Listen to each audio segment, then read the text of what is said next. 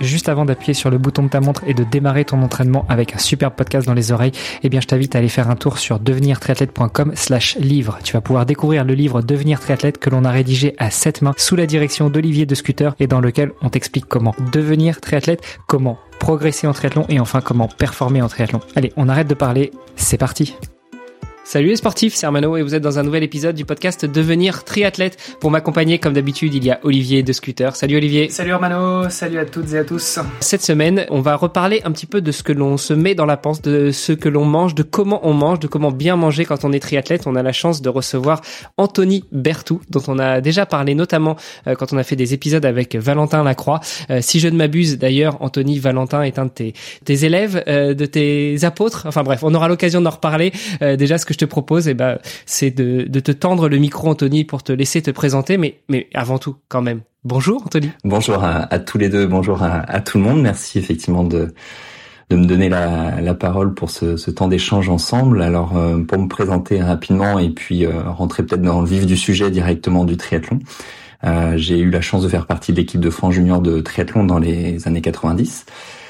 C'est comme ça que je me suis intéressé à l'époque à la, à la nutrition et euh, j'ai décidé d'en faire euh, mes études, d'en faire mon métier. Donc j'ai suivi euh, beaucoup d'équipes de France, d'équipes olympiques avec un, tropisme plutôt dans l'endurance au-delà, du triathlon.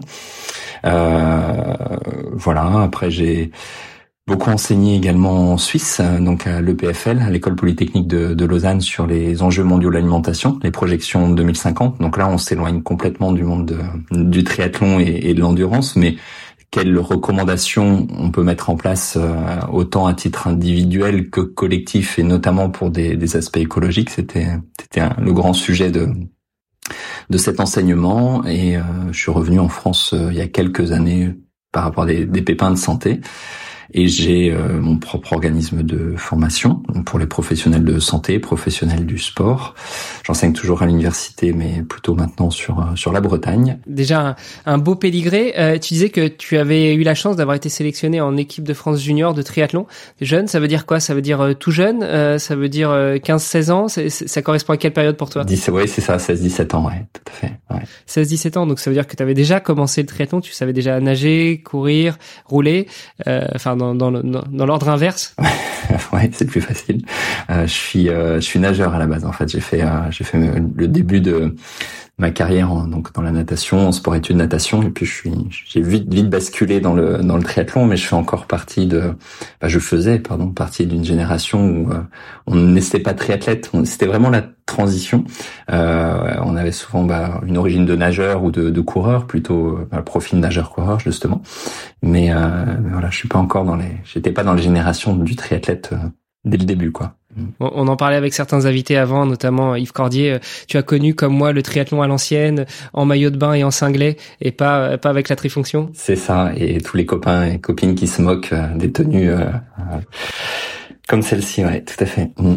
Qu'est-ce qui a fait que à cette époque-là, pour toi, euh, tu, tu passes d'une de la natation au triathlon? C'était euh, quel a été le déclic en fait? Alors, ça, tu fais, tu me poses des questions qui me font euh, ramener à des, des, vieux souvenirs. C'est sympa. Je me suis pas posé la question depuis. Tu vois, c'est un peu pour cadrer l'invité, pour pour cadrer le débat, et puis puis souvent ça te ramène aussi à des bons souvenirs. En tout cas, moi, ça me rappelle de bons souvenirs quand je parle de triathlon d'il y a 20 ans. Mais tout à fait. Moi, je, au contraire, c'est c'est plutôt plaisant.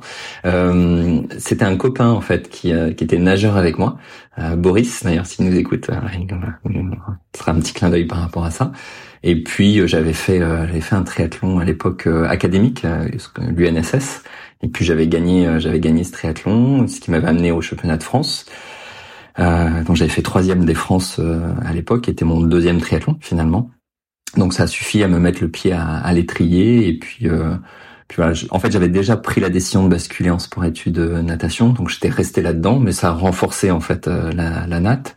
Et puis, euh, et puis quand j'ai basculé en cadet, c'était le, le, moment pour moi de me, de faire le focus sur le triathlon quoi. Attends parce que ça a l'air tellement facile mais euh, surtout dans des gens de notre génération tu disais on ne naissait pas triathlète euh, on était soit nageur soit coureur, plus rarement cycliste, et après on basculait dans le triathlon.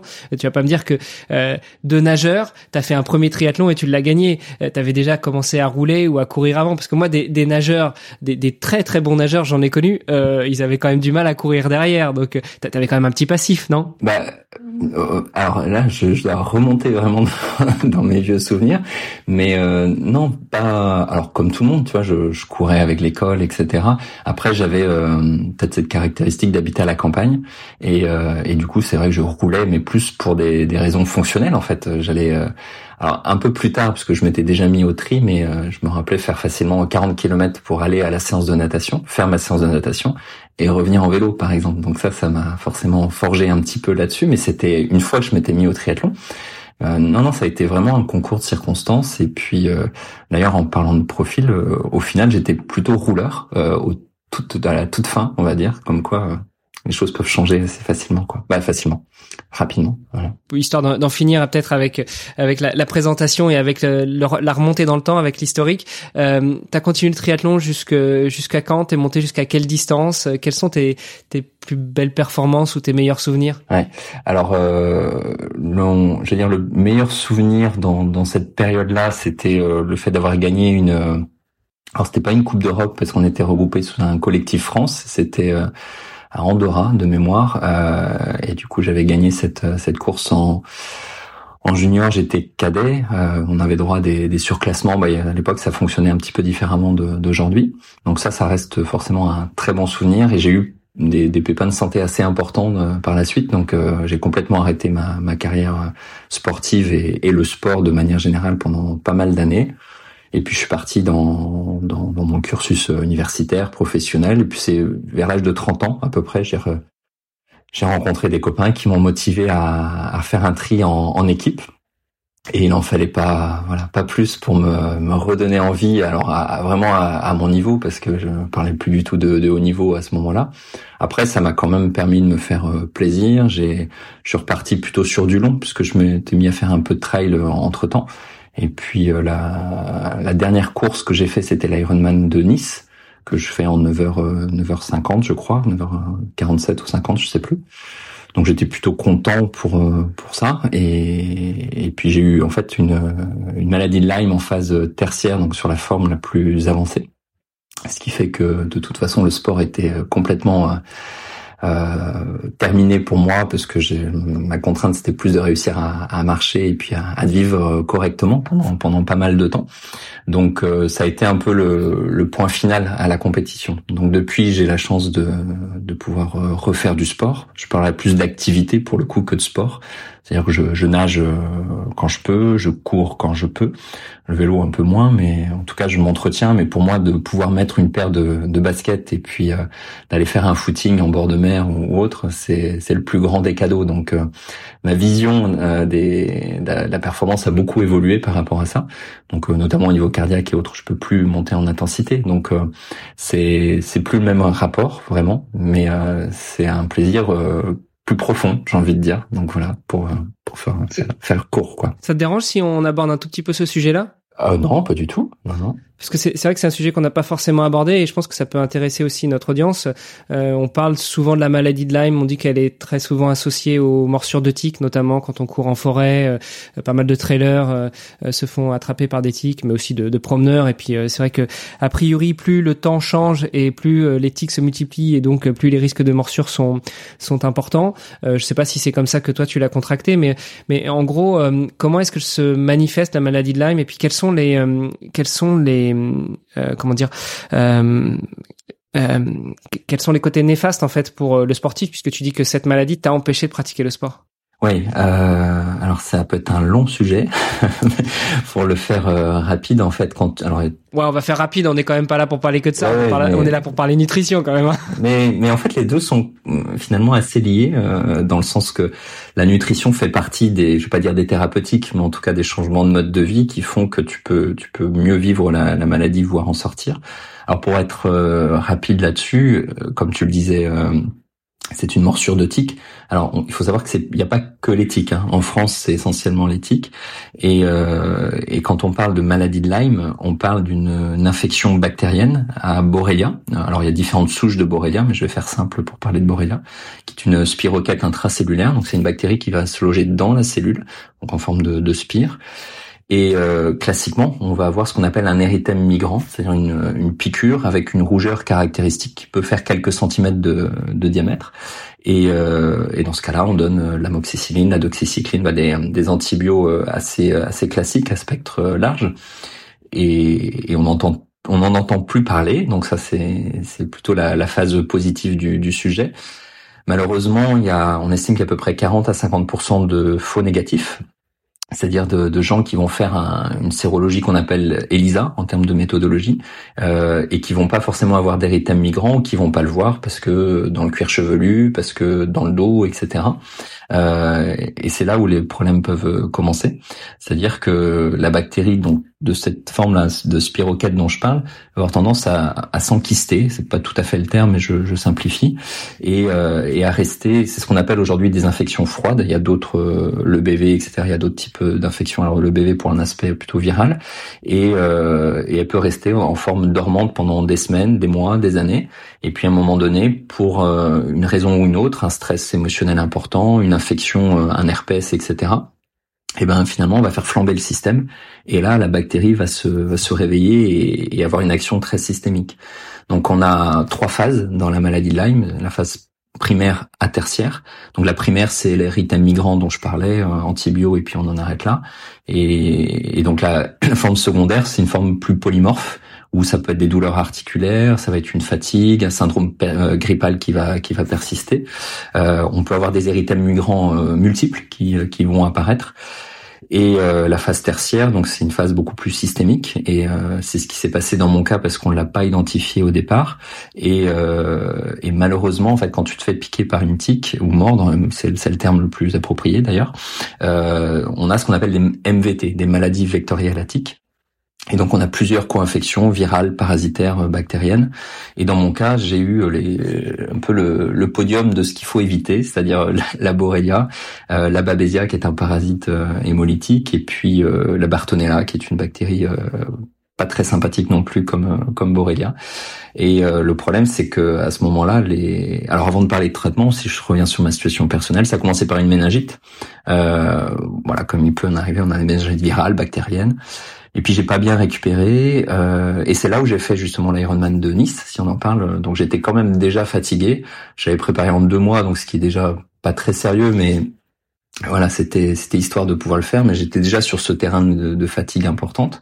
Et, euh, et à peine deux mois après Nice, donc je voulais faire euh, l'Ironman d'Afrique du Sud. Donc je me je me fais vraiment une bonne prépa. J'essaye de je fais un, une séance de CrossFit et au bout de 10 minutes à peu près, je fais une rhabdomyolyse d'effort, donc avec des CPK qui étaient très élevés, un début d'insuffisance rénale et, il s'est passé quelques mois où là j'ai compris que voilà, je récupérais pas forcément normalement. Et puis j'ai fait une péricardite, donc euh, l'inflammation du, feuillet euh, cardiaque, et puis deux, puis trois, puis quatre, puis une dizaine de, de péricardites et d'autres d'autres aspects. Je vais pas rentrer dans tous les détails parce que je suis pas sûr que ce soit le plus passionnant du euh, du podcast, mais ça s'est fini par une, une paralysie faciale, notamment au niveau de gauche. Donc, euh, donc c'est vrai que j'ai été hospitalisé euh, plus d'une dizaine de fois entre la neurologie, cardiologie, euh, etc. Et euh, malheureusement, donc moi le test ELISA, qui est le test classique qu'on fait, était négatif à la, à la borréliose. Et c'est justement quand il y a eu la paralysie qu'on s'est dit, bah, faudrait aller un peu plus loin. Et on a d'autres tests, notamment ce qu'on appelle des, des Western blot et des ELISpot, bon, bref, d'autres d'autres formes d'examen qui eux se sont avérés positifs, et donc non seulement à Borrelia, mais aussi à ce que je disais tout à l'heure, Bartonella, Babesia, etc. Et euh, le souci de cette pathologie, c'est qu'effectivement cette infection, c'est que quand elle est bien installée, euh, on n'a pas aujourd'hui de protocole qui fonctionne euh, sur des formes avancées euh, de manière euh, unanime. Et donc moi, j'ai eu beaucoup d'intraveineuses antibiotiques, tous les traitements antibiotiques qu'on peut qu'on peut essayer, des méthodes complémentaires euh, également en France, à l'étranger pour certaines pratiques qui sont pas faites en France. Donc j'ai, en plus j'ai la chance d'être dans ce milieu, donc euh, ça m'a certainement beaucoup aidé. Mais malheureusement, il y a énormément de sportifs ou de non sportifs, et j'accompagne maintenant pas mal de sportifs parce que bah, forcément le l'affinité pour le, le, domaine fait que j'ai pas mal de personnes qui viennent me voir dans ce sens. Mais il y a une véritable errance, et euh, autant dans le diagnostic que dans le la prise en charge, que ce soit au niveau euh, de l'antibiothérapie, au niveau de l'approche l'approche holistique, on va dire, des, des soins qui peuvent être proposés. Donc je suis là en train de vous parler euh, normalement entre guillemets. Euh, j'ai eu une séance de natation tout à l'heure, donc je suis c'est là où je suis le plus heureux du monde parce que parce que voilà j'ai retrouvé une hygiène de vie euh, quasi normale, donc j'en suis j'en suis profondément heureux. malheureusement c'est pas le cas de, de tout le monde sur sur ces formes là. Donc c'est pas une c'est pas une, pathologie qui est simple et comme tu le disais très bien, euh, qui est de plus en plus problématique. Et c'est d'ailleurs un peu l'introduction de. J'ai écrit un livre là il y a peu de il y a peu de temps euh, et je, le, je raconte cette histoire très vite. Dans, c'est pour ça que ça me fait bizarre d'en parler parce que j'ai pas l'habitude d'en parler comme ça. Mais euh, dans, dans l'introduction et d'ailleurs ça a été une question, mais je me dis bah autant autant jouer la transparence là-dessus parce que ce qui est intéressant c'est que de par mon métier, je me suis énormément intéressé à, à l'inflammation de, on en reparlera, de Bagrade et, euh, et, les liens avec toute une série de maladies métaboliques ou pathologies de civilisation. Et, euh, je le disais dans mon parcours tout à l'heure, à l'approche écologique et, et, aux solutions qu'on peut trouver. Et en fait, la vie m'a amené à, à, expérimenter ce que je vivais dans la théorie. C'est-à-dire que euh, cette, euh, cette borréliose, c'est ce qu'on appelle une, une infection froide, donc une, une, une, maladie qui crée une inflammation de bas grade, une, ce qu'on appelle une dysimmunité exactement, euh, permanente. Et face à un contexte en fait de réchauffement climatique et de perte de biodiversité, qui fait qu'on a de plus en plus de tiques, effectivement des tiques qui sont plus infectés, qui sont plus résistants. Donc, euh, donc voilà, il a fallu que je, je passe par la case euh, expérimentation de ce que je pouvais évoquer en théorie. Donc, euh, le hasard existe ou pas, c'est un long débat, mais en tout cas, ça m'a permis de le confronter à, à, ce que je comprenais et apprenais d'un point de vue scientifique et, et thérapeutique, quoi. Aujourd'hui, du coup, c'est, enfin, pour toi, c'est quoi le, c'est quoi qui a fait tu en es, euh, alors peut-être pas sorti euh, complètement, mais en tout cas qui, qui fait que tu as pu récupérer en tout cas une, une vie euh, plus ou moins normale. tu peux nager, tu peux courir, enfin voilà, c'est c'est. Ah, voilà. Ah, tu, tu, disais quand même que tu avais la moitié du visage paralysé quoi. Ah, pendant pendant un temps, ouais, tout à fait, même même sur l'hémi gauche. après sur la, qu'est-ce qui fait? Je crois que c'est souvent on parle d'une pelote de laine qu'on va devoir détricoter euh, dans la totalité. C'est-à-dire que sur une phase primaire, vraiment, il ne s'agit pas d'inquiéter euh, toute personne qui a été piquée, parce qu'il y a des gens qui sont piqués euh, et qui toute leur vie n'auront aucun symptôme, et c'est ce qui s'est passé pour moi pendant quelques temps. C'est là où je parle d'une co-infection, ou en fait d'une finalement une étincelle qui vient euh, créer le brasier à un moment donné, euh, mais euh, mais ça peut être latent et, tout tout va bien et c'est ce que je souhaite euh, la, la, plupart des personnes bien entendu.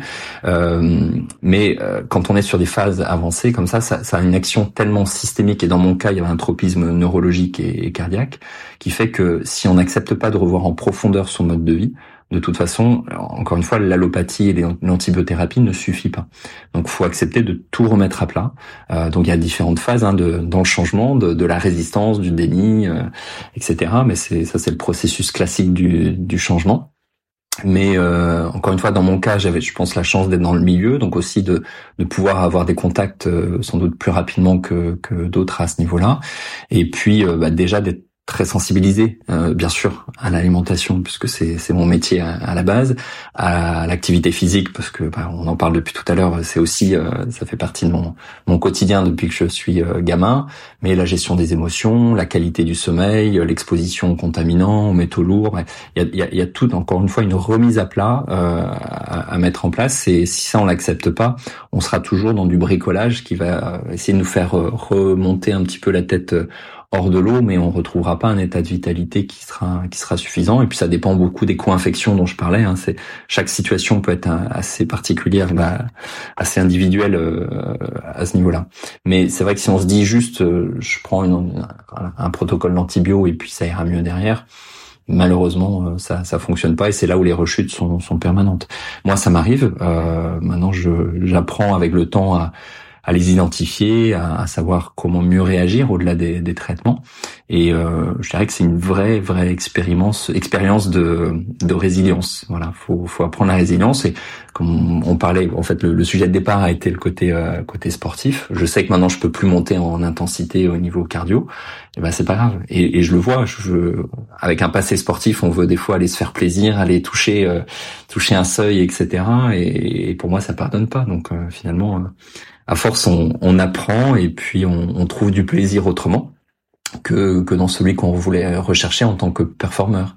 Et, euh, et c'est ce que c'est là où encore une fois il y a une forme de comble, c'est que c'est ce que je j'enseigne et autres, donc ça me permet d'avoir ce côté très très expérience au-delà du côté sportif.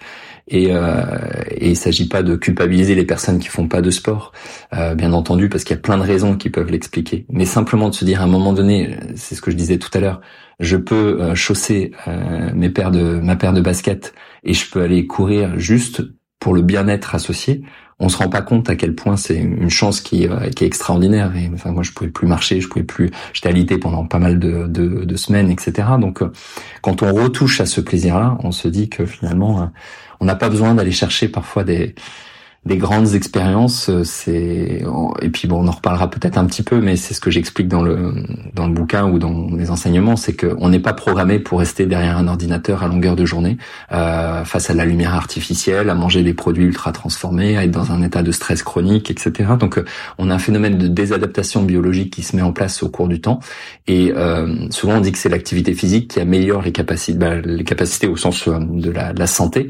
En fait, non, c'est la sédentarité qui détériore nos propres capacités. Et c'est important pour moi de le voir sous cet angle-là, voilà, de, vue, parce que on l'oublie. Et, euh, et aujourd'hui, de créer un stress lié à l'activité physique, parce que c'est un stress métabolique, c'est un stress cellulaire, euh, pour beaucoup, c'est perçu comme quelque chose d'inconfortable. Ça l'est par définition, mais dans un processus qui est vertueux.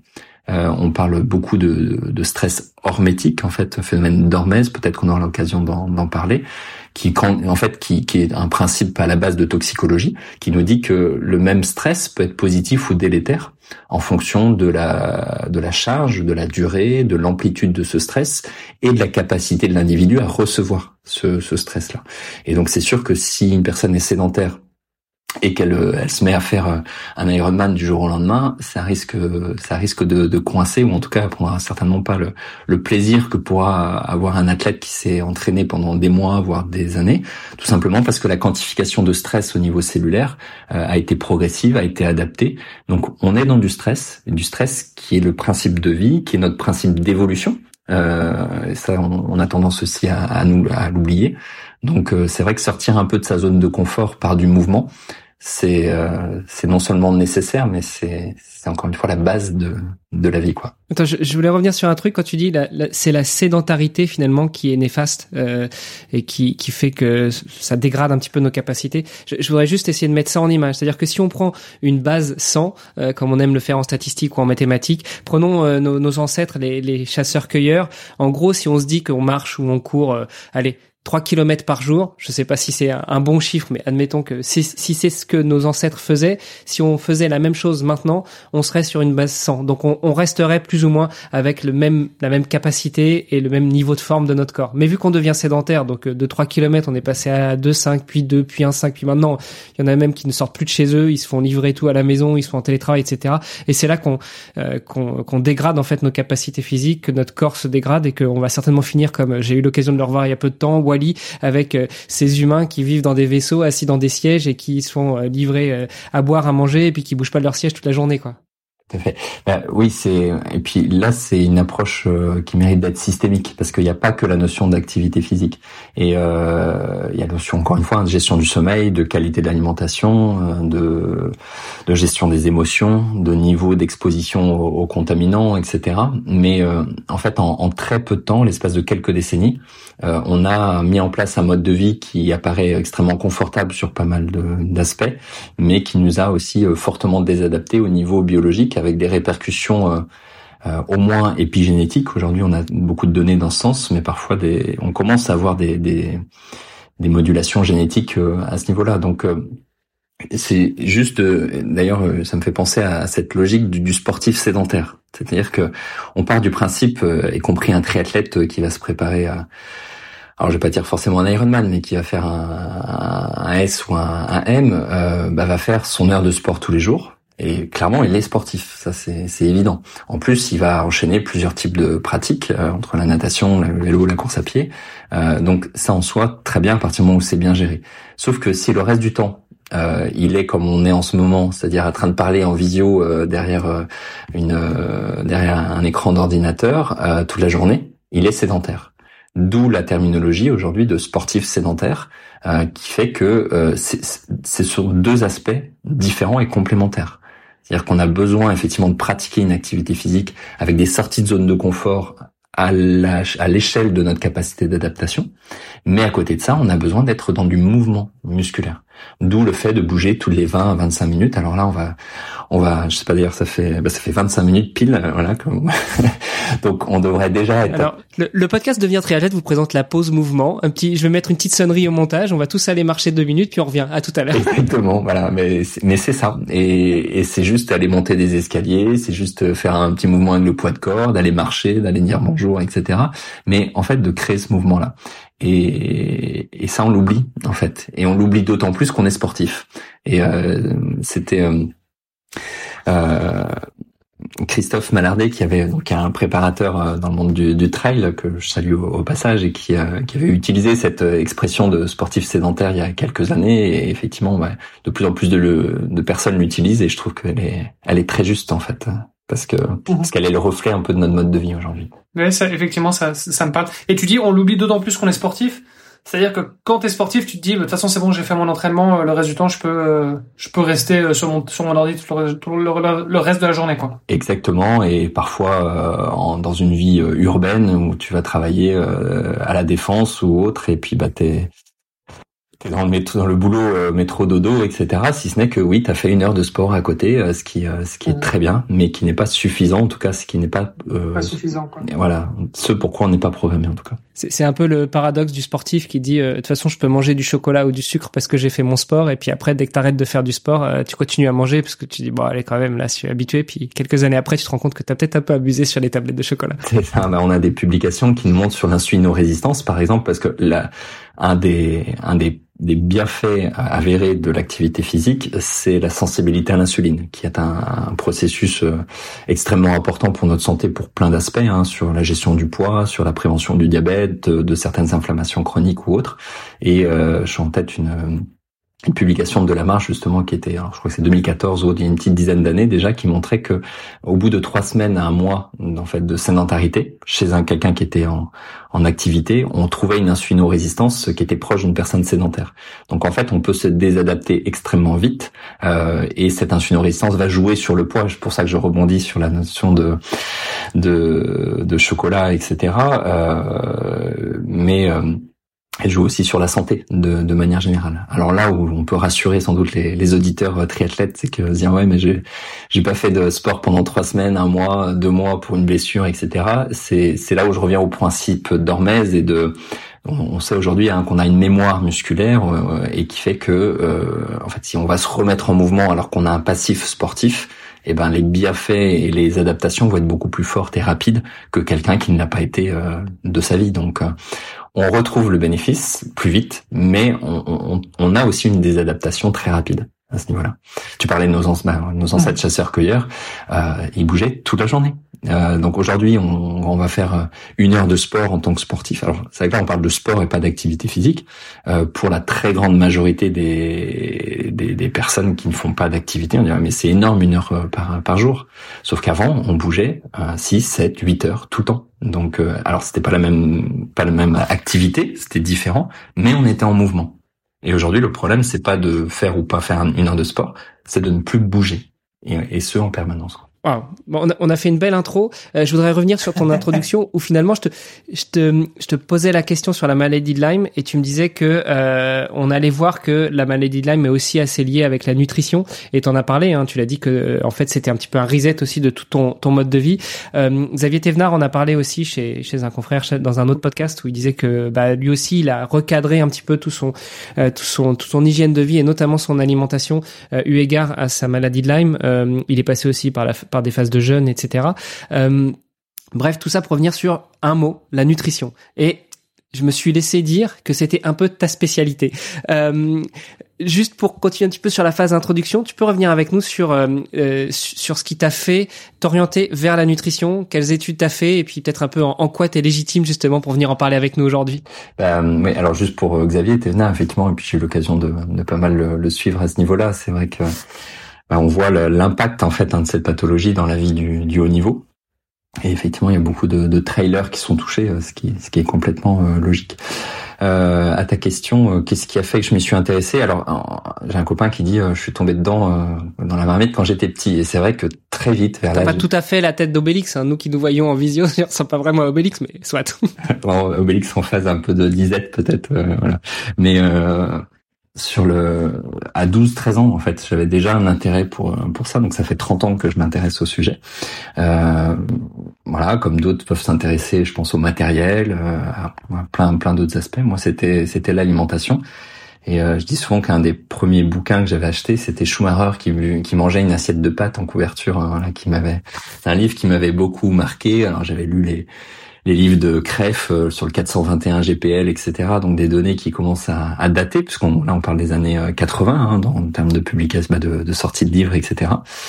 Et puis, euh, puis j'ai eu, je parlais de, de pépins de santé, des, des, éléments qui font que je m'y suis intéressé d'autant plus et, et j'ai commencé alors dans mon parcours euh, plutôt par euh, par diététicien parce que c'était euh, c'était une filière courte euh, qui voilà qui me correspondait sur le moment en tout cas je pensais.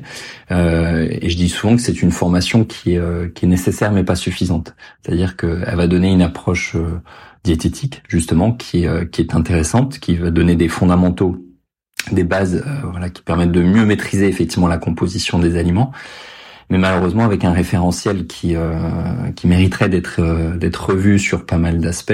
Alors moi je l'avais passé au tout tout début des années 2000 euh, et 20 ans après voilà on peut on peut en discuter d'autant plus mais bah, finalement d'un aspect court je suis parti sur d'autres d'autres études et j'étais notamment à la faculté des, de médecine de Nancy qui était qui proposait une filière donc sur la, la, physiopathologie nutritionnelle sur 4 à 4 à 5 ans et ce qui m'a permis de beaucoup mieux maîtriser la partie euh, biologie et physiopathologie. Et puis après, j'ai continué par euh, par plusieurs euh, DU, donc diplôme universitaire sur la micronutrition. Pareil, tout début des années, c'était en 2003, je crois, 2004. Donc à l'époque, on en parlait très peu. C'était, je crois que d'ailleurs, moi, c'était la deuxième promotion.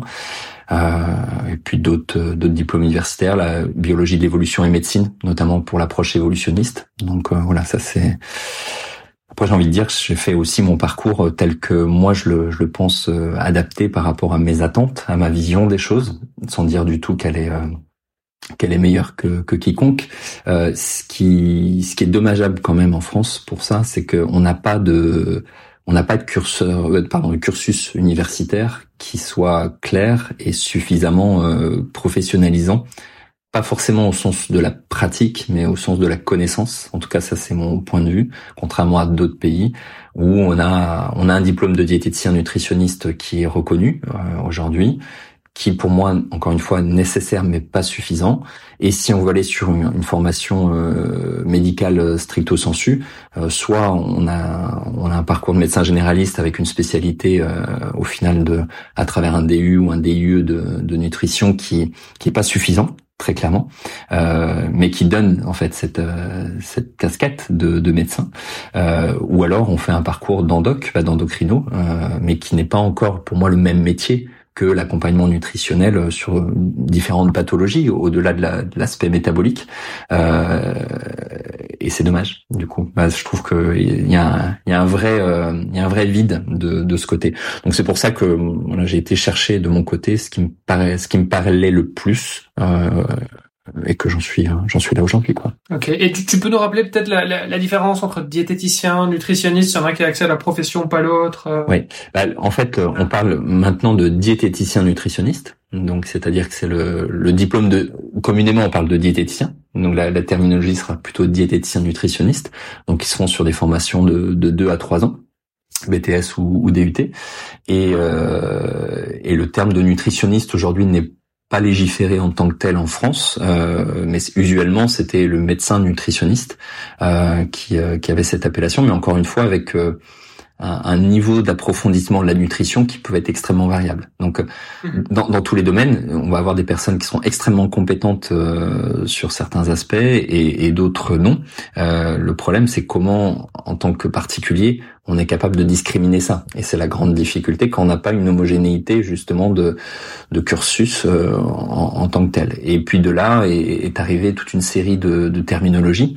Euh, on peut parler de bah, de nutrithérapeutes, de micronutritionnistes, euh, de, de coachs en nutrition, etc., qui font que bah, forcément on s'engouffre quelque part dans un dans, une faille euh, et, et ça veut pas dire que c'est pas intéressant et dans mon propre organisme de, de formation dehors de l'université j'ai j'ai tout type de professionnels de santé et je suis je suis ravi de les, les recevoir et de les former parce que pour moi c'est euh, c'est ça l'alimentation, c'est-à-dire que on peut être euh, médecin généraliste, on peut être sage-femme, on peut être infirmière, euh, on peut être kiné, on peut être ostéo et apporter des conseils de prévention en matière d'alimentation, de le spécifier par rapport à sa pratique et son domaine d'expertise en tant que tel.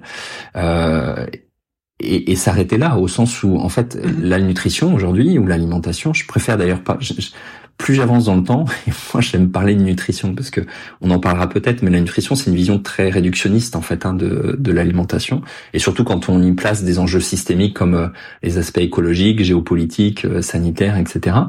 Mais c'est un autre sujet. Si on reste sur euh, sur cet aspect, euh, c'est euh, tout le monde est concerné par l'alimentation. Donc d'aller dire que sous prétexte qu'on n'est pas diététicien nutritionniste ou médecin nutritionniste, on peut pas donner des conseils euh, en tant qu'infirmière, kiné ou que sage-femme à quelqu'un qui demande des, voilà comment manger au quotidien de manière simple au sens sans pathologie particulière. Je trouve ça dommage parce qu'un kiné par exemple, je trouve que c'est une profession extrêmement représentative qui apporte beaucoup de contacts avec le patient de manière régulière, où il y a une, vraie confiance qui s'instaure, et d'apporter euh, quelques conseils par une formation, euh, et je parle pas de la mienne spécifiquement, de, manière générale, qui va être de, de qualité, bah, permet d'éviter de tomber dans une cacophonie nutritionnelle, de tomber dans des croyances, des dogmes parfois, qui font que les gens sont complètement paumés. Donc je pense que chacun a sa place à partir du moment où en conscience, le professionnel sait quel est son, son rôle, euh, quelle est son expertise,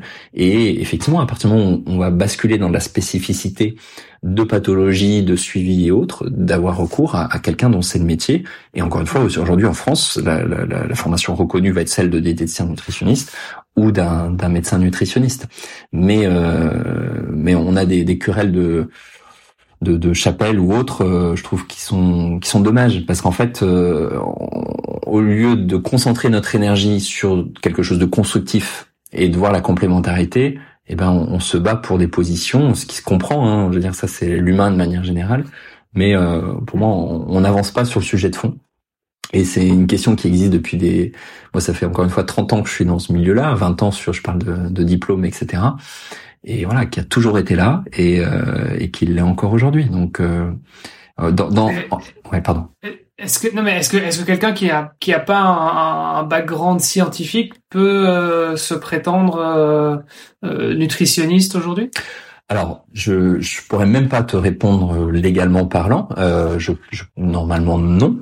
usuel, bah, usuellement certains le font. Maintenant, quand, quand je parlais de complémentarité et que beaucoup de professions peuvent donner un, un conseil de premier niveau en alimentation, euh, faut distinguer pour moi deux choses. C'est le professionnel de santé déjà diplômé d'État dans son domaine, qui va intégrer quelques conseils de base sur la nutrition.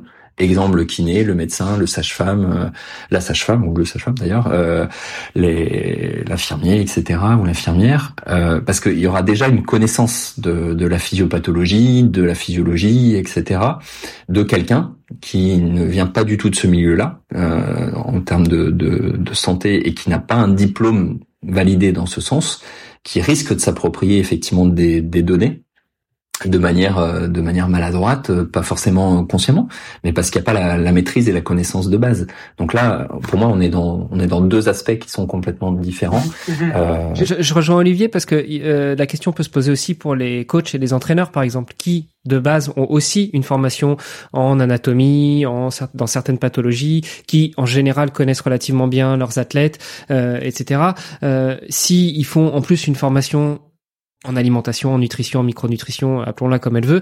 Euh, Est-ce que tu penses que justement ils ont aussi peut-être cette légitimité au même titre que quelqu'un qui a fait une formation euh, médicale, quelqu'un qui fait partie du corps médical, même si c'est pas leur spécialité de base? La même légitimité, non, bien entendu. Euh, maintenant, est-ce que ils peuvent avoir la capacité de donner un conseil de premier niveau sur bah voilà au petit déjeuner plutôt que de manger ton bol de cornflakes tu peux manger un ou deux œufs avec une poignée euh, d'amandes de noix et noisettes? Oui euh, en fait mais tout dépend où on place le curseur en fait tout simplement.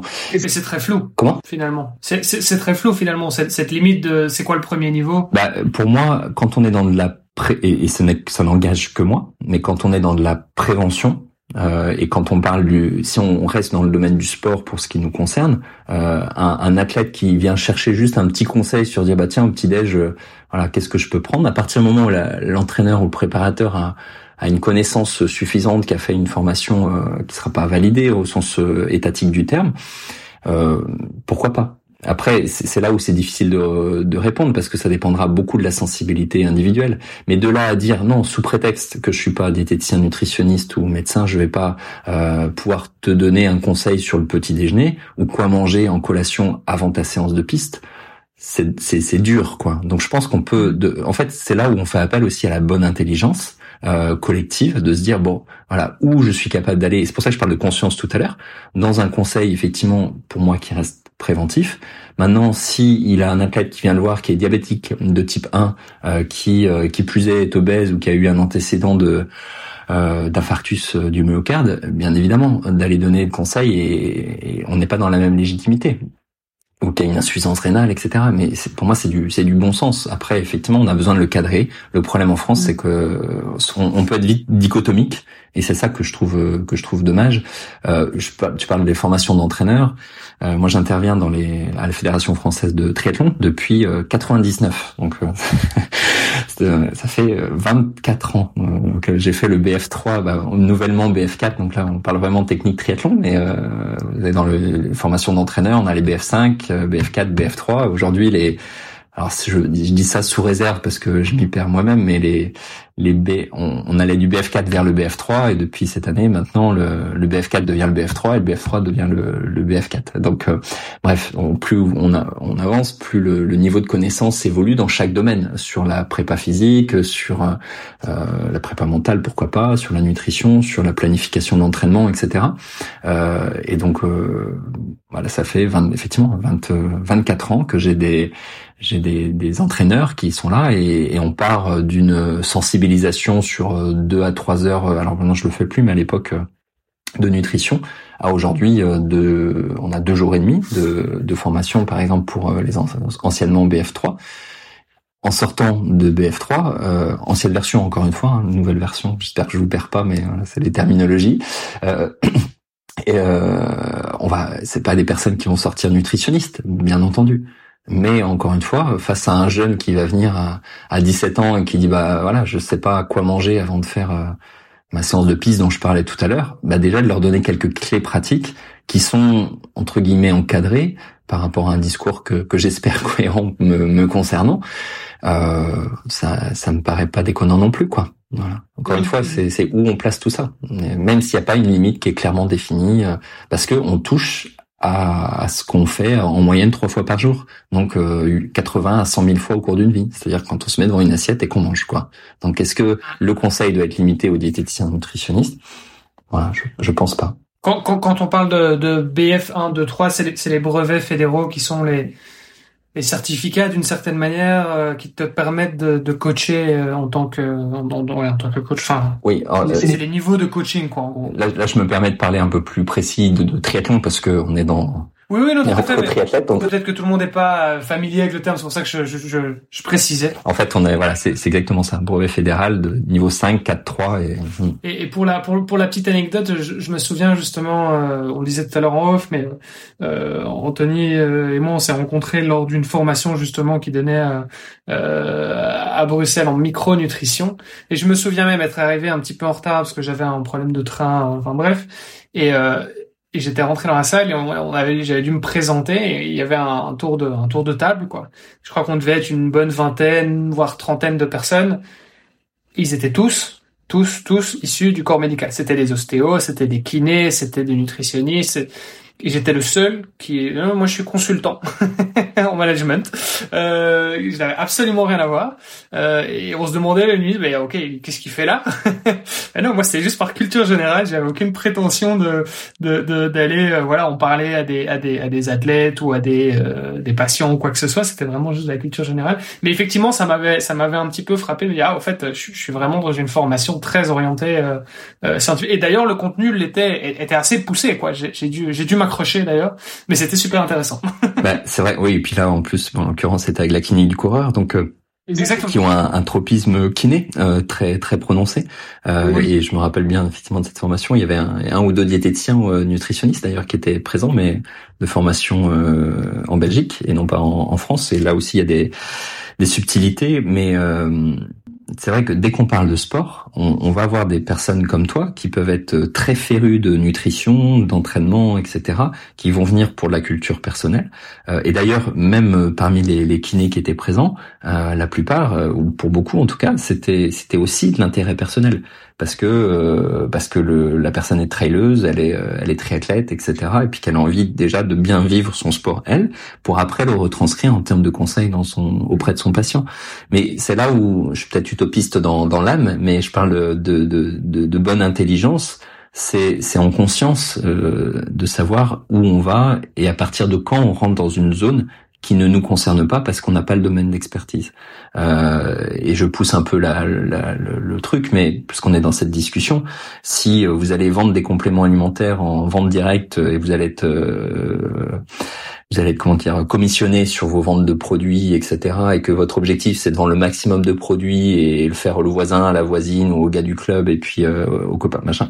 Bah là on tombe dans un travers qui n'a absolument rien à voir avec un accompagnement professionnel et de, de se prétendre nutritionniste dans ce cadre-là. Bien sûr que c'est totalement galvaudé par rapport à ça, mais j'ai envie de dire que la, personne elle-même le, le sait. Euh, donc, euh, faut pas oublier qu'un professionnel de santé, il a avant tout son son, son rapport au patient, euh, thérapeutique, euh, indépendant, sans conflit d'intérêt quel qu'il soit. Et quand on parle de micronutrition, d'ailleurs, c'est un autre sujet. malheureusement, beaucoup de formations sur la micronutrition sont mises en place par des, des laboratoires ou par des associations émanant de laboratoires. Et, et, forcément, il y a un conflit d'intérêt, volontaire ou, involontaire. Donc, est-ce que le conflit d'intérêt est un problème? Clairement, oui. Euh, parce que il y a un biais d'enseignement qui est proposé. Ça ne veut pas dire que l'enseignement est pas de qualité, il peut être de très haute qualité scientifique, mais quand la vocation finale c'est de parler de produits, euh, qui plus est de produits d'une marque, il y a réellement un conflit d'intérêt.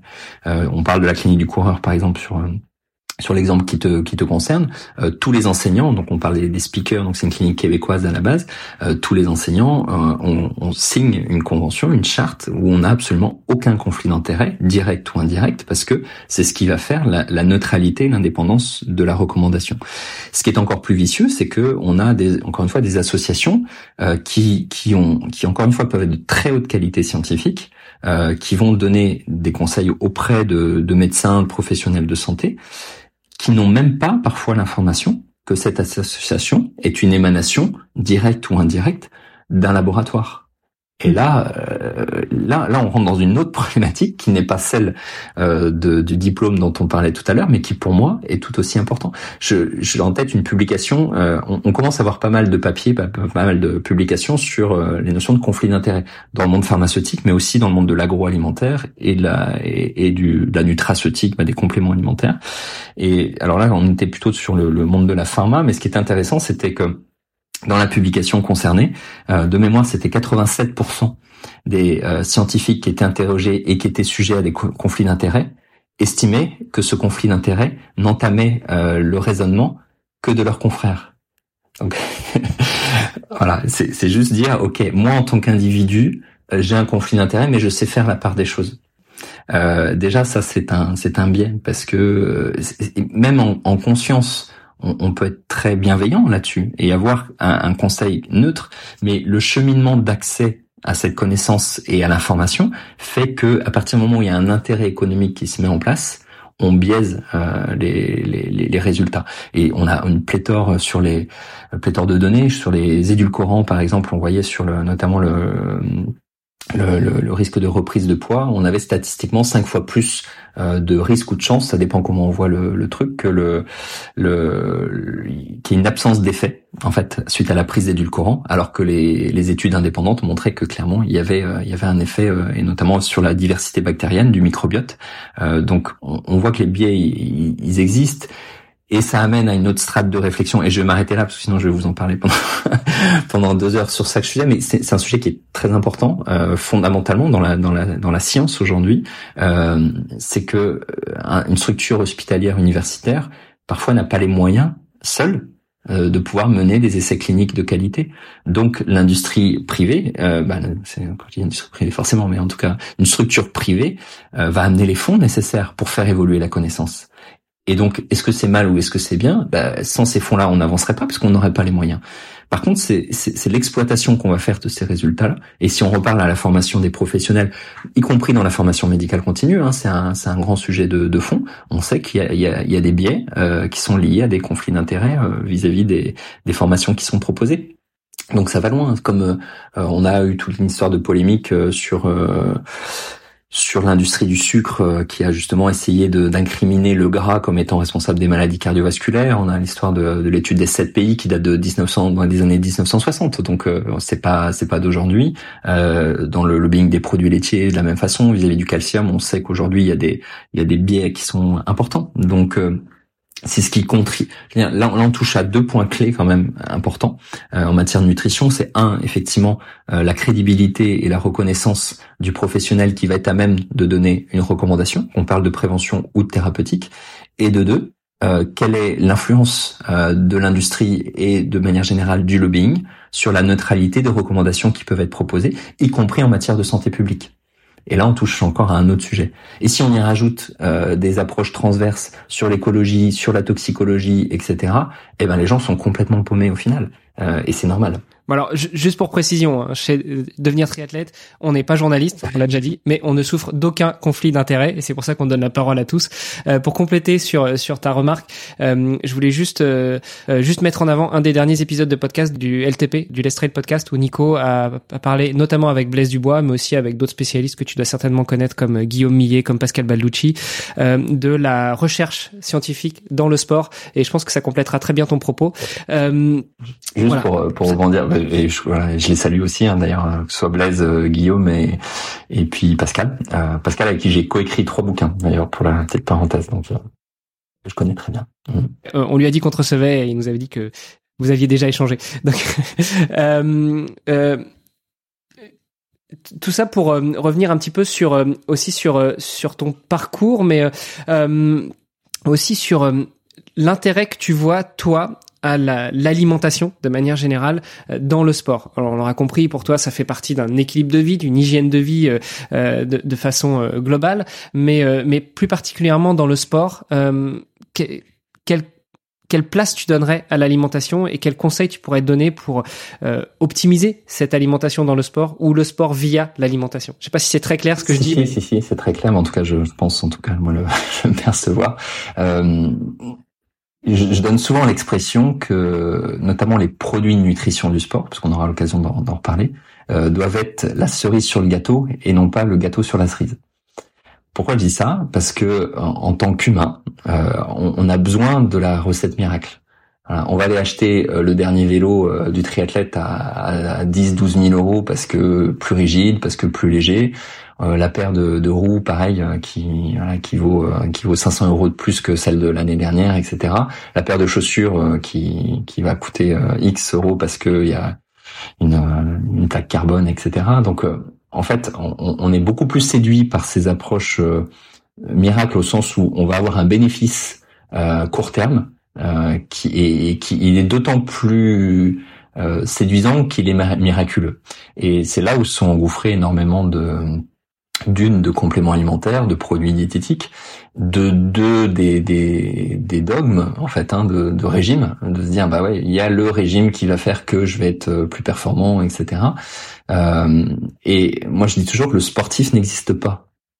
Euh, un sportif c'est quoi? C'est un individu qui va créer une sollicitation métabolique, cellulaire à un moment donné par son mouvement musculaire, par son activité, et que ce stress-là va s'additionner à d'autres stress périphériques que sont la qualité de l'alimentation, et encore une fois la gestion des émotions, les niveaux de contaminants, etc. Donc un, un athlète qui euh, qui est zen, euh, qui a une vie euh, bien établie, qui mange bio à la campagne, qui dort bien, où tout va bien, le même entraînement, alors que cette, ce triathlète va être stressé, va être en plein divorce, va créer son entreprise, va dormir, bah, va se réveiller cinq fois par nuit parce qu'il est il est jeune papa ou jeune maman, etc., euh, qui mange un peu n'importe comment entre guillemets, même si ça veut pas dire grand chose. Et eh ben, ce, ce stress hormétique qui est l'entraînement n'aura pas du tout le même impact euh, physiologique et métabolique euh, que euh, s'il était dans la condition d'avant où tout allait bien. Donc en fait, tant qu'on regardera l'entraînement de manière segmentée, comme la nutrition, hein, c'est la même chose, en se disant je, fais focus sur ça, mais qu'on l'intègre pas dans une, une, logique beaucoup plus systémique. Euh, et c'est là où est le problème malheureusement, c'est que chaque spécialité, là on parlait de la nutrition, etc., mais chaque professionnel est dans son domaine d'expertise, mais on n'a pas de regard transverse qui fait que on voit l'individu dans sa globalité et sa capacité de réponse au stress que représente l'entraînement euh, ça, on le voit peu. Et du coup, ça me permet peut-être de boucler la boucle de notre euh, échange, à savoir que, en fait, pourquoi un entraîneur, pour moi, euh, mérite d'avoir des bases de nutrition? Parce que c'est celui qui est en confrontation directe avec le sportif. Et que, eh ben, il va pas se prétendre nutritionniste, mais il va pouvoir donner des conseils de premier niveau, ou en tout cas comprendre qu'est-ce qui peut à un moment donné poser problème chez un athlète qui est désadapté, voire surentraîné parfois, même si là on tombe un peu dans le dans l'extrême de la, la situation, euh, d'un point de vue alimentaire. Comme au niveau de la gestion émotionnelle, il va pouvoir identifier certains éléments, comme sur le sommeil, etc. Et c'est vrai que l'entraîneur est quand même euh, sans parler du, du gouroutisme de, de l'entraînement, mais euh, il, il, est au centre de, de l'athlète. Et donc, s'il a cette capacité par un minimum de connaissances de pouvoir en fait identifier au mieux analyser en fait la situation de, de l'athlète, là on a on a un vrai rôle. Donc en fait tout simplement dire à un athlète euh, de manger brut, euh, donc des produits non transformés, de manger euh, bio avec le moins d'intrants chimiques, de manger local dans des filières courtes, euh, une dominante de végétaux, c'est-à-dire de fruits, de légumes, des graisses de qualité, euh, des huiles de colza, des oléagineux, des noix, des noisettes, des amandes, euh, du poisson gras, des petits poissons, des sardines, des macros une à deux fois par semaine, des légumineuses, des lentilles, des fèves, des haricots secs, des pois cassés, etc. en adaptant la chronobiologie au, au quotidien, mais aussi en fonction de l'entraînement bah, là, on n'est pas dans le dans le produit miracle du tout, mais on est dans, et je dis n'importe quoi, on est dans les 95% qui vont déterminer la performance. Ce qui va déterminer la performance d'un triathlète sur un Ironman, c'est pas ce qu'il va manger pendant l'effort. Euh, sur le vélo, c'est pas le gel qu'il va avoir en course à pied, et c'est pas euh, le gâteau énergétique qu'il va manger deux heures avant sa, sa course, et c'est pas ce qu'il aura mangé la semaine avant. Ce qui fait qu'il est performant le jour J, c'est qu'il aura été capable de répondre au niveau métabolique de manière adaptée à toutes les sollicitations qu'il aura eues pendant des mois et des années pour se préparer à cette épreuve. Et ça, malheureusement, on le voit pas. C'est marrant ce que tu dis parce que là je, je suis en stage d'entraînement et euh, je viens de bloquer un, je viens de finir un gros bloc euh, avec euh, trois jours d'affilée, enfin deux jours, une journée de pause et un troisième jour. J'ai enchaîné 65 km de course à pied chaque jour. Donc le samedi 65, le dimanche 65, lundi pause et mardi 65. Et j'avais mon entraîneur qui était à côté de moi en vélo, qui m'accompagnait, qui faisait les ravitaux. Et puis le deuxième jour, je lui ai déjà dit, écoute, tu veux que je mange des fruits secs, ok. Mais moi, ça fait trois ans que je mange plus de sucre, ça fait trois ans que je suis végétalien. Euh, je, je, ressens le besoin de manger plutôt du gras, des oléagineux. Euh, J'avais même des envies de bretzel stick, tu sais, les, ces trucs d'apéro, euh, plein de sel, euh, voilà. Et euh, il me dit non, mais faut que tu manges du sucre, faut que tu manges du sucre. et, et je suis arrivé le troisième jour, au cinquantième kilomètre. Déjà, j'avais plus rien, il y avait plus rien dans son sac à dos. et puis j'étais sec, quoi. Et, et je sentais en fait que le fait de manger des fruits secs, donc de manger du sucre voire même il voulait absolument que je prenne un gel. non, je, je, sens que ça ne va pas, ça ne va pas passer. Et donc ça, c'est intéressant ce que tu dis. Euh, effectivement, c'est pas, euh, c'est pas uniquement le jour J de, du gros entraînement, du gros blog, du gros week-end choc euh, ou même de la compétition que l'alimentation va changer. Ça va peut-être un peu contribuer ou pas à la performance ou à la sous-performance, mais c'est aussi tout ce qu'on a mis en place les années précédentes, enfin les, les semaines, les mois, les années précédentes. Et donc c'est vraiment quelque chose de très holistique à prendre en compte. Exactement. Et bah, si je rebondis sur sur ça, déjà, le, alors je dis souvent que c'est la nutrition ne fait pas gagner la course. Par contre, elle peut te la faire perdre. C'est-à-dire si elle est. Oui, mais en triathlon, c'est comme la natation, quoi. La natation te fait pas gagner la course, mais tu peux la perdre. oui, un autre, un autre registre, mais oui, tout à fait. Mais euh, après, moi, j'ai la chance d'être nageur à la base, donc je, je le vis plus facilement que que des non nageurs. Mais euh, plus sérieusement, c'est c'est quoi? C'est d'éviter l'hypoglycémie, donc de retarder au maximum l'épuisement du glycogène musculaire notamment. Euh, c'est de de pas avoir de troubles digestifs, notamment euh, au niveau intestinal. Euh, de trois, prévenir euh, les, les, blessures musculaires ou la difficulté de récupération musculaire et prendre du plaisir. Voilà, là, là, on est dans l'objectif de la gestion de la nutrition en péri-compétition, avant, pendant, après, et c'est bien sûr euh, important. Euh, quand on voit que sur l'ultra, on est quasiment à 85% d'athlètes qui vont souffrir de troubles digestifs sur euh, sur l'effort, c'est loin d'être anodin. Quand on fait du long sur Ironman à pied, on connaît tous hein, ces, ces, cette problématique, que ce soit de gestion de la glycémie, bah de d'hypo ou de, de troubles digestifs. Donc c'est pas du tout les minimiser, mais c'est juste de dire que la nutrition, elle est là pourquoi? Elle est là pour nous permettre de rester dans un état le plus optimal possible qui est celui qu'on connaît dans des bonnes conditions.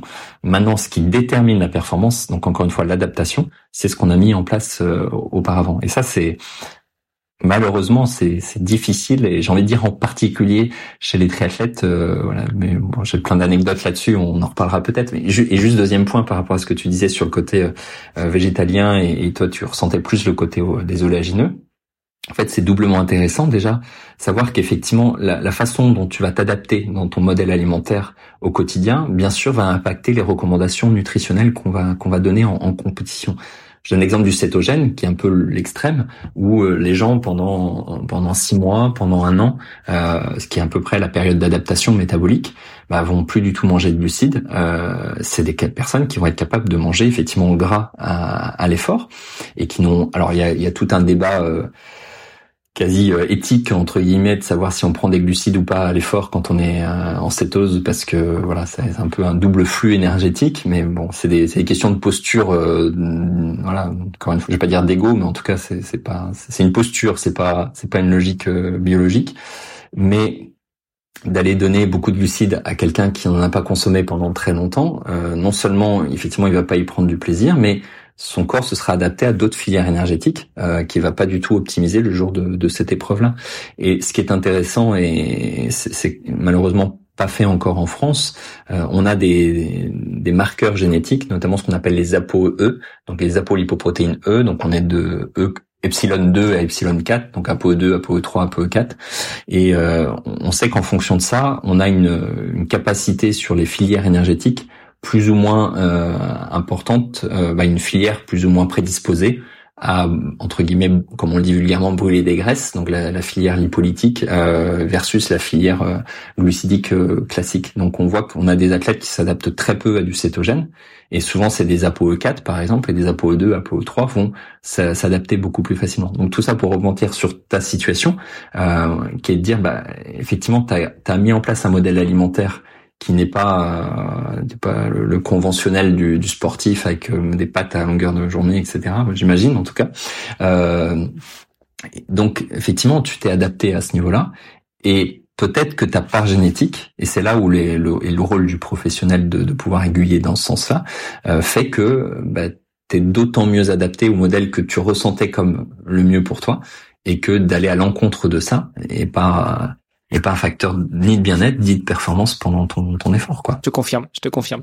Bon, pour reprendre le chiffre que tu disais tout à l'heure, c'était tu, tu disais 80% des, des, athlètes en ultra ont des problèmes digestifs? On a une publication qui ouais ouais ouais. Après bon c'est ouais sur l'ultra hein, sur l'ultra. Ouais, sur l'ultra mais mais et euh, quand tu dis l'ultra enfin Pardon, plutôt, quand tu dis des troubles digestifs, euh, c'est c'est à partir de quel moment? Alors ça peut être haut ou bas, c'est-à-dire des troubles gastriques, notamment ce qu'on appelle le RGO, le reflux gastro-œsophagien. Donc la personne qui va qui va vomir, qui va avoir des aigreurs gastriques, euh, qui va avoir une plénitude gastrique qui fait que voilà, dans l'estomac elle se sent pas confortable, jusqu'au diarrhée, euh, jusqu'au à l'abandon lié à, à ah, ça. et, euh, et donc on estime que chez les coureurs à pied, souvent dans les, publications, alors ça commence à dater, mais on arrive souvent entre 30 et 50% parce qu'en plus dans le coureur, bah, chez le coureur, on a l'impact euh, mécanique de l'onde de choc euh, qui fait que bah, ça fragilise d'autant plus le système digestif. Et on a ce qu'on appelle une ischémie mésentérique, c'est-à-dire qu'on a une baisse d'irrigation sanguine à l'effort qui fait qu'on n'est pas dans des bonnes conditions pour digérer. Euh, donc ça, c'est un fait qui est quand même bien connu, mais c'est vrai que le coureur, par la, la foulée, se fragilise d'autant plus. Donc euh, chez les triathlètes, on a des chiffres qui sont moins importants parce que bah, en, en, natation en général. Sur le vélo, voilà. on digère sur le vélo. C'est ça, en natation, sauf si on boit la tasse involontairement, euh, on va manger euh, une sardine ou je sais pas quoi. Voilà, on est d'accord, mais en tout cas, c'est pas volontaire. Euh, sur ce qu'on fait, c'est bien sûr, euh, c'est bien gérer la partie nutritionnelle sur le vélo, parce que du coup, c'est un voilà un sport qui est porté, qui a pas du tout les mêmes contraintes digestives, et puis on, on, on considère une stratégie différente quand on court. Et souvent, d'ailleurs, une des grandes erreurs des triathlètes à ce niveau-là, c'est que ils anticipent pas sur le vélo le fait qu'ils vont courir après d'un point de vue nutritionnel. Et, euh, et c'est beaucoup plus facile de manger de manger des grandes quantités sur le vélo. Maintenant si on le fait euh, quelques kilomètres avant la transition euh, ça risque de pas passer dans les quelques kilomètres à pied. Donc euh, en général on le sait une fois qu'on l'a vécu mais euh, mais c'est c'est j'ai envie de dire basique. En tout cas ça fait partie quand même des des choses importantes à, à regarder. Donc on n'aura pas la même stratégie à vélo que que à pied et encore moins chez un triathlète qui va combiner ses épreuves, clairement. Et pour revenir sur l'ultra, quand tu dis 85%, c'est c'est pas c'est c'est dans toutes les disciplines ou c'est uniquement à pied? Non, euh, sur les coureurs, c'était la, publication que j'ai en tête, c'est sur des coureurs à pied d'ultra trail. C'est des coureurs, ok, d'accord. Et tout trouble digestif. Euh, ouais. C'est-à-dire, c'était la fréquence de personnes qui, à un moment donné dans leur pratique, ont émis un inconfort digestif de type haut, gastrique, euh, ou de type bas, intestinal. Oui, d'accord, ok. Oui, donc euh, effectivement, ça se comprend un petit peu plus. J'avais en tête le, le, vélo, tu vois, et, euh, clairement, tu le ressens beaucoup moins. Euh, même si, voilà, c'est vrai qu'il y a des, y a quand même un moment où t'as du mal, il y a un moment t'as du mal à avaler, quoi. tu sais que t'as besoin de manger, tu sais que ton corps en a besoin, mais juste, t'as plus envie, quoi. Exactement. Et souvent, bah, même à partir de 6-8 heures d'effort, hein, tout type de de, bah, de, de, de, discipline confondue, on voit cet écœurement et qui va être d'autant plus euh, marqué, voire euh, rapide, que la stratégie aura été mal gérée, avec des produits trop concentrés, des fréquences trop importantes, et, et c'est toute la difficulté. Hein. Et, si on regarde la, la capacité d'oxydation des glucides, par exemple, euh, pas d'oxydation, pardon, mais d'assimilation digestive au niveau intestinal des glucides, la plupart des, coureurs d'endurance, bah quand j'ai coureur d'endurance, pardon, de triathlètes ou, euh, ou trailer par exemple, on va être euh, entre euh, entre 45 et 80 grammes par heure à peu près. Déjà 80 grammes, on est sur une valeur haute. On a des publications qui nous disent 120 grammes heure, etc. Sauf que c'est fait dans des protocoles expérimentaux sur vélo et c'est c'est rarement des ou sur sur tapis, mais c'est rarement la fréquence que les gens vont consommer pendant 10-15 heures de sport en faisant l'UTMB ou la diagonale des fous, etc. Donc, faut toujours remettre en conditions réelles. Et, euh, et encore une fois, la, plupart des sportifs aujourd'hui se situent dans des, des bases à, à, plutôt 40 à 60 grammes heure quand c'est bien mené, voire euh, voire 80 grammes ou 100 grammes pour les, les plus chanceux entre guillemets euh, là-dessus. Mais euh, mais si vous en prenez davantage, en fait, la conséquence ou des produits qui sont trop concentrés, vous allez ralentir la vidange gastrique, donc vous allez avoir un temps de présence du produit qui va être plus long dans l'estomac ce qui va augmenter le risque de, de reflux ou d'aigreur, exemple avec les, les, gels énergétiques. Et au niveau intestinal, on aura un effet osmolaire, un effet de charge qui fait qu'on aura eu trop de glucides par rapport à notre capacité de, de, transfert de la lumière intestinale vers euh, vers le milieu intérieur, vers euh, vers le milieu plasmatique, et qui font que bah, on va augmenter les risques de au mieux d'inconfort, ballonnement, etc. Et, et au pire euh, d'abandon par par diarrhée, etc. Parce que les et les personnes euh, en ont consommé trop. Euh, et donc souvent, bah, l'écœurement et l'absence de, de faim, elle vient déjà de la, la, la, façon dont on a géré cet aspect. Après, encore une fois, il y a l'ischémie mésentérique qui fait que naturellement on va avoir moins faim. Il suffit qu'il fasse chaud, qu'on accroît la déshydratation, ça va accroître encore ça. Si on a des davantage de déchets azotés par exemple, c'est pareil, ça va ça va créer une anorexie pendant l'effort qui fait qu'on n'arrive plus à manger. Bon, il y a, y a plein de facteurs qui interviennent, mais c'est bien sûr à considérer, surtout sur du long. Et en même temps, tu peux adapter ça le pardon le en même temps ça tu peux l'adapter le cette consommation de glucides c'est-à-dire euh, enfin moi je, je me souviens qu'en tout cas avant les, les courses en général quelques semaines avant bah, je vais justement charger euh, en glucides sur les entraînements pour euh, adapter un peu mon système digestif Ouais. Alors le oui non, c'est-à-dire que déjà adapter, ça veut dire je mets en place euh, en compétition une stratégie que j'ai connue à l'entraînement c'est-à-dire des produits que j'ai connus, à la fréquence que j'ai connue, etc. Mais c'est tout bête, hein, mais c'est, ça paraît important de le préciser quand même. Vous n'avez pas à mettre une paire de, de minimalistes alors que vous avez couru en OK à l'entraînement euh, tout au long de, de l'année. Bah, c'est, un peu le même, la même chose. Donc après sur le, le, côté adaptation, on a effectivement quelques publications euh, qui nous montrent que le fait de par exemple de manger avec l'estomac plein, euh, le fait de d'aller courir même peu de temps après avoir mangé, etc. pour adapter le corps à, la digestion pendant l'effort pourrait, je laisse une condition, un conditionnel quand même parce que c'est surtout un auteur qui l'a, qui l'a précisé. On en a quelques-unes, mais ça mériterait pas mal de nuances, mais effectivement, ce qui est, en tout cas, ce qui est certain, c'est qu'il y a une notion d'adaptation. Ça, c'est évident.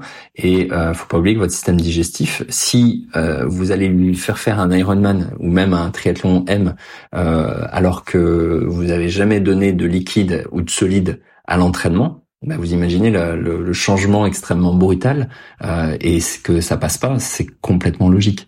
Donc de programmer des séances d'entraînement où vous allez effectivement consommer les aliments que vous allez avoir en compétition, pas du tout pour craindre l'hypoglycémie à l'entraînement, mais simplement pour que vous soyez dans des conditions similaires et adaptées à la compétition, c'est important. Et il y a d'autres où on fera des, des, efforts avec des taux de glycogène bas, on parle de sleep low, de train low, bah de, de, périodisation nutritionnelle, qui est une autre stratégie.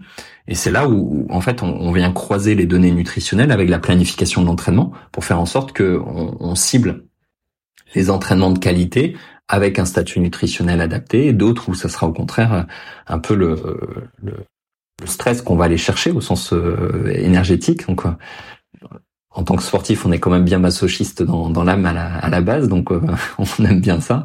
Mais voilà, tout dépendra de l'objectif qu'on attribue à l'entraînement en fait. Et les deux sont importants. Mm. C'est effectivement le point que je voulais euh, que je voulais rappeler, mais euh, Olivier a, rebondi sur ce que je voulais dire, c'est qu'on ne teste rien à l'entraînement, rien que ce soit le matériel, les stratégies d'alimentation, etc. Et, et, quand tu parles de d'ultra, que ce soit en durée d'effort, si tu prends un Ironman, on n'est pas loin de certains ultra trails.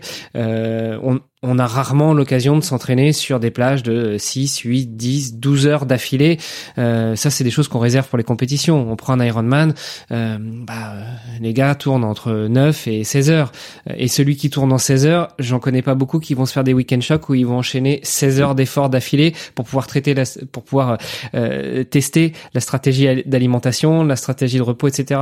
Malgré tout, ce sont des choses qu'il faut travailler à l'entraînement. Ouais, après, sans aller jusqu'à 16 heures, juste dire, euh, je vais courir euh, 40 bornes euh, où je prends régulièrement une boisson ou une pâte de fruits avec de l'eau en fonction de la stratégie que j'aurais définie, euh, mais simplement pour que ton système digestif euh, connaisse cette situation-là.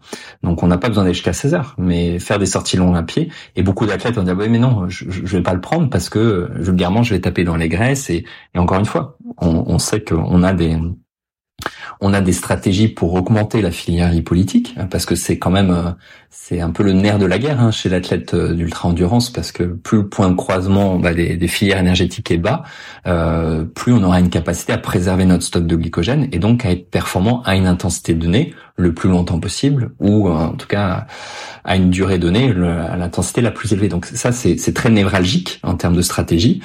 donc ça se prépare. C'est là où je parlais de la périodisation, de, des modèles cétogènes pour certains, pourquoi pas. Mais euh, mais à côté de ça, on a besoin de s'adapter euh, d'un point de vue purement mécanique, digestive. Mmh. Et, et, on a plein de sorties longues qui peuvent nous donner cette occasion. Et combien d'athlètes en fait euh, ont, même pas mangé en, à pied et vont faire un Ironman? C'est mmh c'est c'est c'est aimer le challenge quoi. Déjà l'Ironman en soi est quand même suffisamment euh, challengeant pour euh, pour se dire qu'on va limiter les, les contraintes euh, périphériques quoi. Donc autant mettre les chances de son côté à ce niveau-là. Tu as parlé tout à l'heure de d'ischémie. Euh, est-ce que tu peux très rapidement revenir dessus euh, Et puis j'aurais peut-être une autre anecdote à te partager justement sur mon blog de 3 x 65 de ce week-end. Ok. Euh, alors l'ischémie, on parle, on, parle plus exactement d'ischémie reperfusion, c'est-à-dire d'ischémie mésentérique, donc au niveau euh, globalement, on va dire au niveau digestif qui peut atteindre euh, jusqu'à 80% de la valeur de repos. Donc en gros, le, le, système digestif est irrigué au cinquième de son de sa valeur de repos pendant l'effort. Donc ça, ça a deux conséquences. La première, c'est que bah, on va pas aller manger euh, une paella ou un sandwich jambon beurre euh, pendant un marathon. Euh, c'est simpliste hein, quand je dis ça, mais forcément, je, je pousse un peu le, la caricature. Mais on, voilà, on a on a besoin de privilégier le système, euh, bah, le, le, sang vers le système musculaire et limiter au maximum le travail digestif. D'où toute la stratégie qu'on va mettre en place d'un point de vue nutritionnel. Et le deuxième aspect, c'est que à l'arrêt de l'effort, il y a une reperfusion. Euh, donc il y a un afflux de sang qui revient au niveau euh, au niveau digestif. Et qui dit sang euh, dit oxygène, qui dit oxygène dit radicaux libres, dit stress oxydatif et notamment fragilisation euh, de la de la muqueuse intestinale et notamment de ce qu'on appelle les alors je parle techniquement mais des jonctions serrées des entérocytes, c'est-à-dire en gros les, les zones de normalement d'imperméabilité entre les cellules de l'intestin. Et en fait cet afflux de sang associé à l'ischémie et notamment chez les coureurs à pied font que bah, on répète ce mécanisme pendant des semaines, des mois, encore une fois des années, on fragilise notre intestin qui devient beaucoup plus perméable et qui peut laisser passer certains peptides qui peuvent déclencher des réponses inflammatoires. Donc en fait, il y a deux sujets à ce niveau-là. Il y a le premier qui est le confort à l'effort et de deux, la conséquence de cette ischémie reperfusion répétée chez un athlète qui va potentiellement additionner d'autres facteurs d'altération de son écosystème intestinal et qui se traduit par des troubles inflammatoires chroniques, des, des troubles infectieux à répétition, et, etc. Et on a ces symptômes, euh, bah, ces, pardon, comment dire, ces, ces impacts inflammatoires qui sont parfois asymptomatiques d'un point de vue digestif à l'effort. C'est-à-dire que c'est pas parce que vous, vous allez bien à l'effort, c'est que vous n'avez pas de troubles digestifs, que vous n'avez pas ce phénomène de perméabilité intestinale. On a aujourd'hui beaucoup de, de, papiers, beaucoup de publications qui nous montrent en fait le, ce qu'on appelle l'endotoxinose d'effort, euh, donc cette hyperperméabilité. Encore une fois, qui est beaucoup plus marquée chez les gens qui sont symptomatiques, qui ont troubles digestifs, mais chez les personnes qui ne le sont pas, euh, euh, cette perméabilité résiduelle et cumulé dans le temps et à d'autres facteurs peut peut être le, le, point de départ, un foyer inflammatoire de, de bas grade et qu'on va considérer justement dans le cadre d'un suivi quoi. Et il faut combien de temps après euh, l'arrêt de l'effort justement pour que cette reperfusion s'opère? Euh, Si je prends un, coureur qui fait euh, qui fait une sortie de 6 heures, euh, au bout de combien de temps est-ce que son système intestinal il va être reperfusé? En fait, la, la, question qui est derrière ça, elle est déjà à partir de quand est-ce qu'on peut envisager ou imaginer si on est sujet à ça avoir des problèmes euh, digestifs euh, ou intestinaux. Et puis euh, j'aurais voulu euh, aborder aussi ce sujet parfois un peu critique de cette fameuse fenêtre de 30 minutes une heure où on peut manger tout ce qu'on veut comme on veut juste après l'effort. Voilà. Ok. On a on a une heure devant nous donc ça va. Donc pour la première question de la, la reperfusion elle est elle est quasi immédiate si tu veux. En fait c'est une question de priorité du volume plasmatique en fonction de la sollicitation. Donc quand tu es à l'effort, eh ben, le corps va mobiliser ce sang pour les muscles. À partir du moment où tu arrêtes ton effort, la reperfusion se met en place. Par contre, dans la, notion de capacité de manger, je parle pas de la fenêtre métabolique, hein, j'en parlerai après, euh, elle est très variable. On a des triathlètes sur Ironman qui mettent 24 heures avant de pouvoir avaler quelque chose en post-effort. Parce que on a euh, cette ischémie reperfusion qui se met en place, on a une hyperammoniémie, on a une déshydratation marquée, on a un écœurement des produits qui font que voilà bah, pendant l'effort qui font que l'athlète au final n'arrive pas parfois à consommer pendant des heures quelque chose de, de solide, même parfois de, de liquide pour pour certains. Donc ça, c'est le premier point. Sur la deuxième notion de la fenêtre métabolique, euh, cette notion de 30 minutes, elle est totalement arbitraire, en fait. C'est euh, c'est juste se dire à partir de quand je me sens capable de manger quelque chose? Et effectivement, a le temps que ce système entre guillemets se remette en place, parce qu'il se remet pas en place. On, a vu qu'il y a quand même des conséquences qui, qui sont résiduelles. Euh, on a, d'un point de vue euh, entre guillemets euh, scientifique, euh, eu cette logique de 30 minutes. Mais non, la fenêtre métabolique, elle commence à l'arrêt de l'effort. Simplement à partir de quand moi je me sens en mesure de manger ou de boire quelque chose, c'est vrai qu'il y a souvent cette demi-heure qui, qui apparaît. Mais là où c'est intéressant, et je vais la faire courte, sans parler de la fenêtre métabolique en tant que telle, c'est que en synthèse, on en parle pour optimiser les réserves de glycogène euh, déplétées pendant l'effort. On va optimiser aussi l'apport de certaines protéines pour la reconstruction musculaire et l'un agit avec l'autre. C'est-à-dire que euh, quelqu'un qui veut refaire sa masse musculaire euh, dégradée au cours de l'effort va avoir intérêt à consommer des glucides avec, et quelqu'un qui veut optimiser son glycogène aura intérêt à manger des protéines en plus de ces, glucides. Donc euh, c'est tout le concept de la, fenêtre métabolique. On, on parle de jusqu'à 1 gramme de glucides par heure, 0,2 à 0,4 grammes par heure de, protéines. Bref, là on rentre dans de la technique.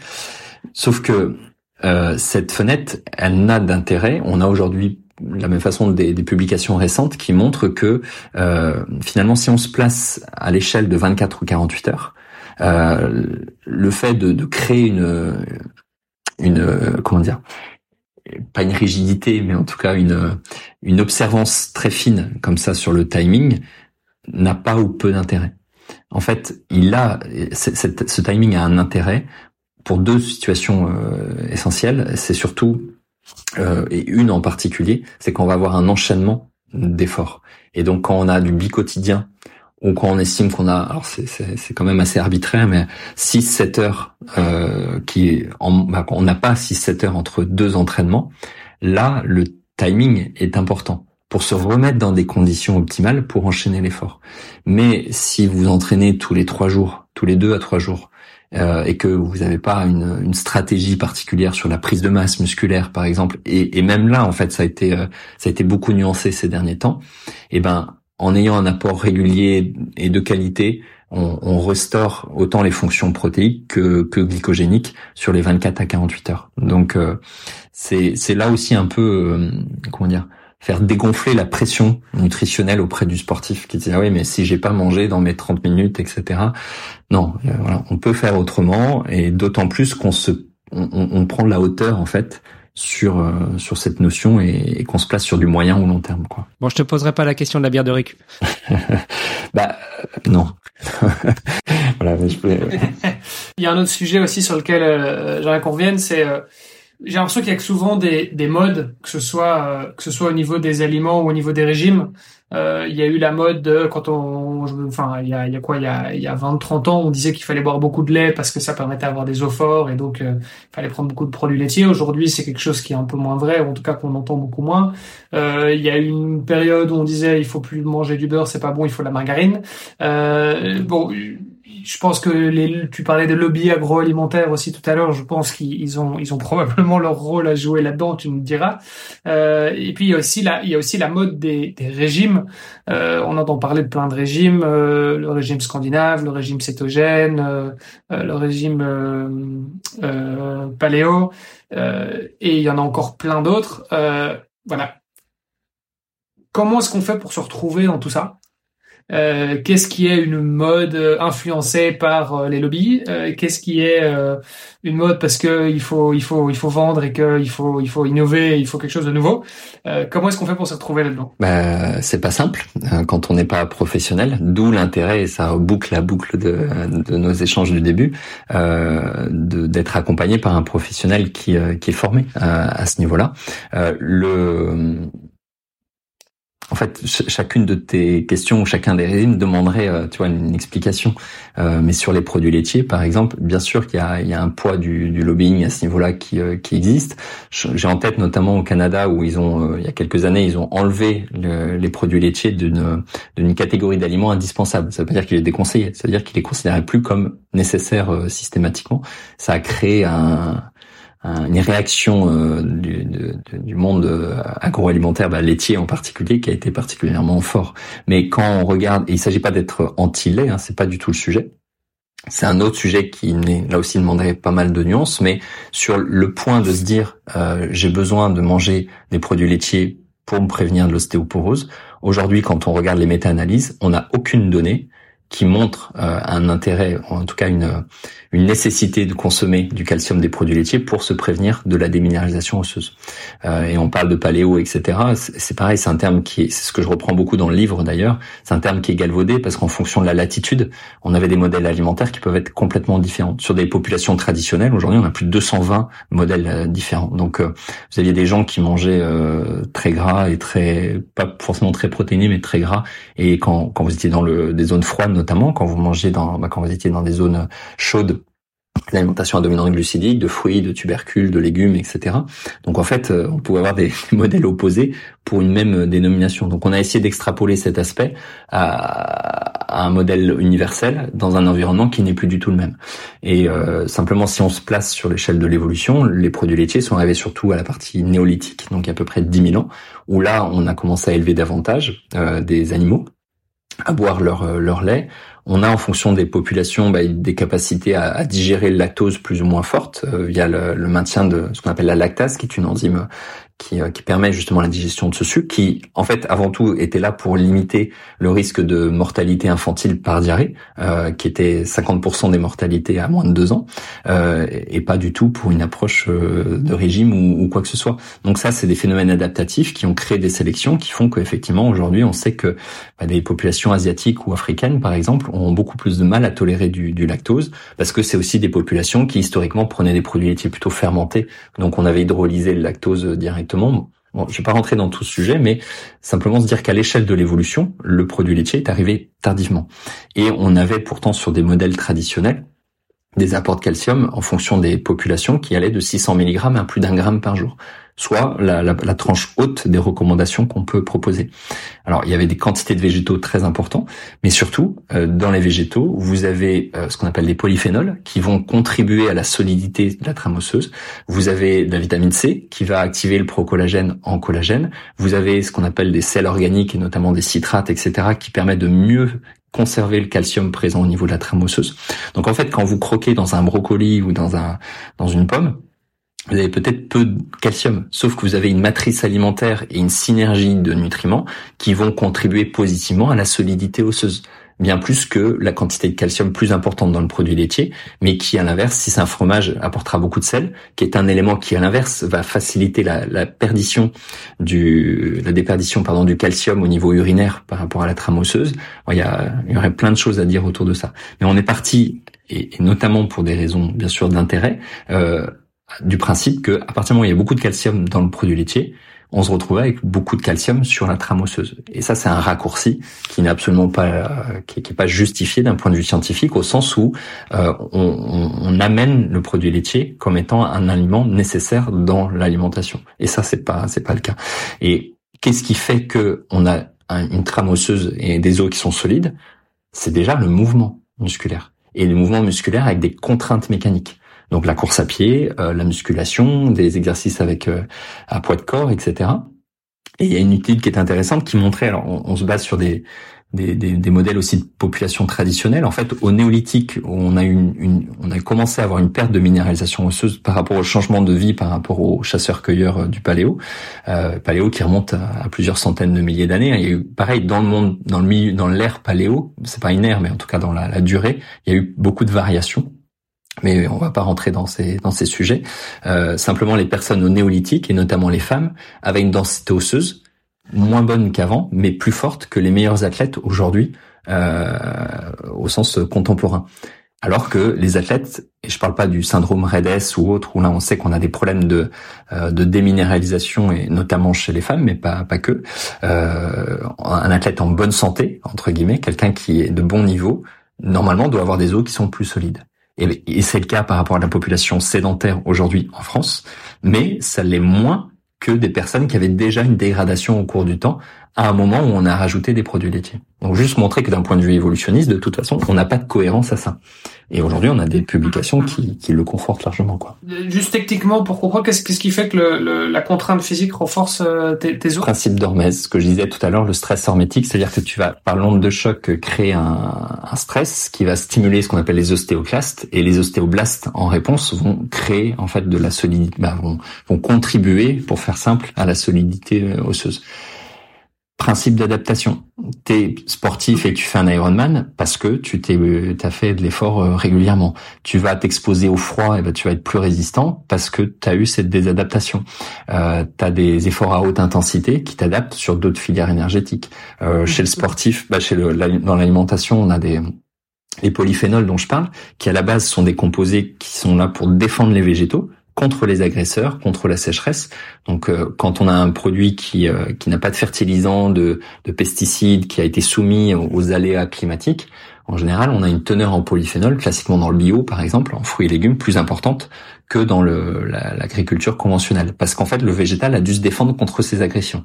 Et ces polyphénols nous stressent au niveau de nos mitochondries, qui sont vraiment nos centrales nucléaires, euh, qui sont pour moi c'est mon dada scientifique à, ce niveau-là, mais c'est un autre sujet. Parce que c'est vraiment le, j'appelle ça le hub biologique. C'est vraiment le, le cœur du système d'adaptation, surtout chez les sportifs.